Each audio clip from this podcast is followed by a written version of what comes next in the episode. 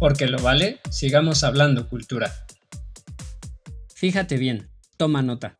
No separes nunca al ser humano de lo que escribe. Frase que nos regala el maestro Emilio Carballido.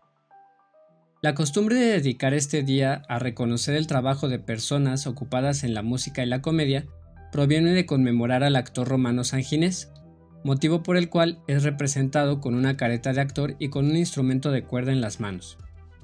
Sin importar el formato donde nos deleiten con su capacidad actoral, actrices y actores nos entretienen convirtiendo sus libretos en episodios y vivencias de sus personajes, manteniéndose a lo largo del tiempo como la máxima interpretación del arte dramático.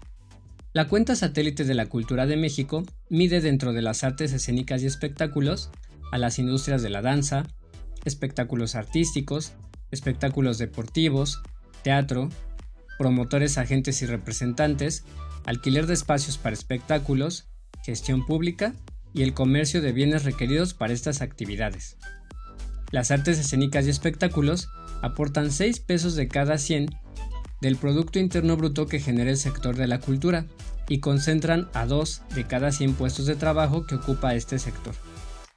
Mientras que en el sector de la cultura en su conjunto, 40 de cada 100 personas ocupadas son mujeres, en las artes escénicas y espectáculos, 33 de cada 100 personas ocupadas lo son. ¿Te gustaría saber más sobre cómo son y en qué se ocupan las actrices y actores en México? Aquí en las espirales de Culturatría con libreta negra e icónica urbana te damos un dato interesante. De acuerdo con los datos del tercer trimestre del año 2019 de la Encuesta Nacional de Ocupación y Empleo que elabora el Instituto Nacional de Estadística y Geografía, si imaginamos que las casi 42.000 personas que mencionaron dedicarse a ser artistas, escritores y técnicos independientes fueran 100, podemos destacar 8 actividades.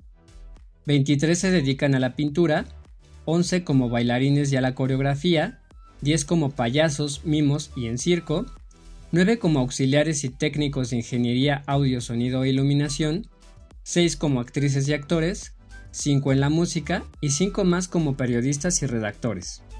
De esta misma fuente podemos saber que 4.300 personas en México se ocupan como actrices y actores y trabajan principalmente en alguna de las siguientes industrias, 60 de cada 100 como artistas, escritores y técnicos independientes, 18 de cada 100 como promotores, agentes y representantes de espectáculos, 13 en compañías y grupos de espectáculos y 4 en la industria fílmica del video y del sonido.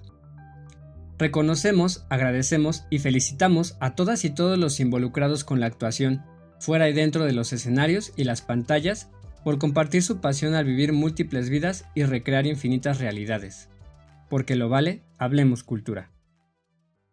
Gracias por escuchar Espirales de Culturatría, un giro informativo. Para más espirales, nos leemos en Facebook y Twitter, Culturatría.